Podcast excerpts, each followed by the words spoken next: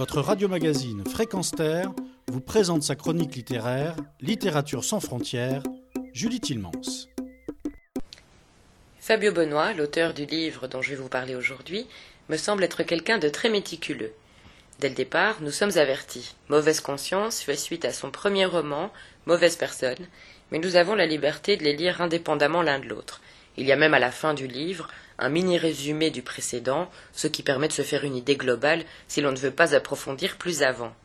Ensuite, nous trouvons également en fin de livre une liste des personnages composés selon leur ordre d'apparition, comme dans un générique de fin, qui nous explique brièvement qui est qui.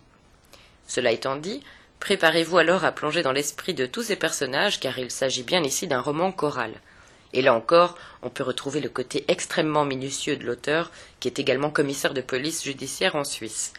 L'immersion est totale, on est littéralement dans la tête de chacun des protagonistes, et l'on en change à chaque chapitre. Même un journal intime ne saurait être si complet.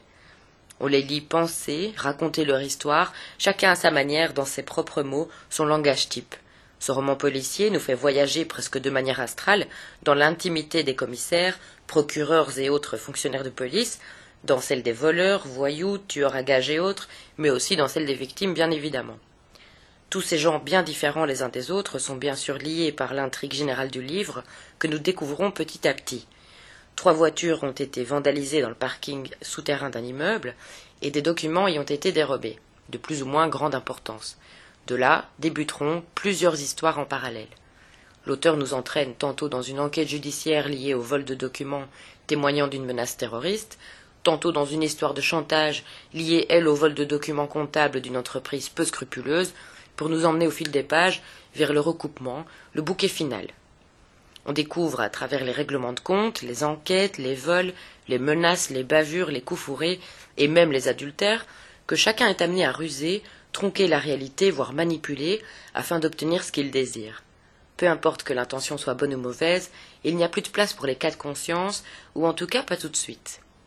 Au vu de la diversité de ces personnages, Mauvaise Conscience contient sa dose d'horreur, de cruauté, mais aussi de sérieux, de professionnalisme et également d'humour. Ce deuxième roman de Fabio Benoît, paru aux éditions Favre, est assez masculin dans la composition des rôles, construit avec un souci et sans doute un amour du détail assez impressionnant.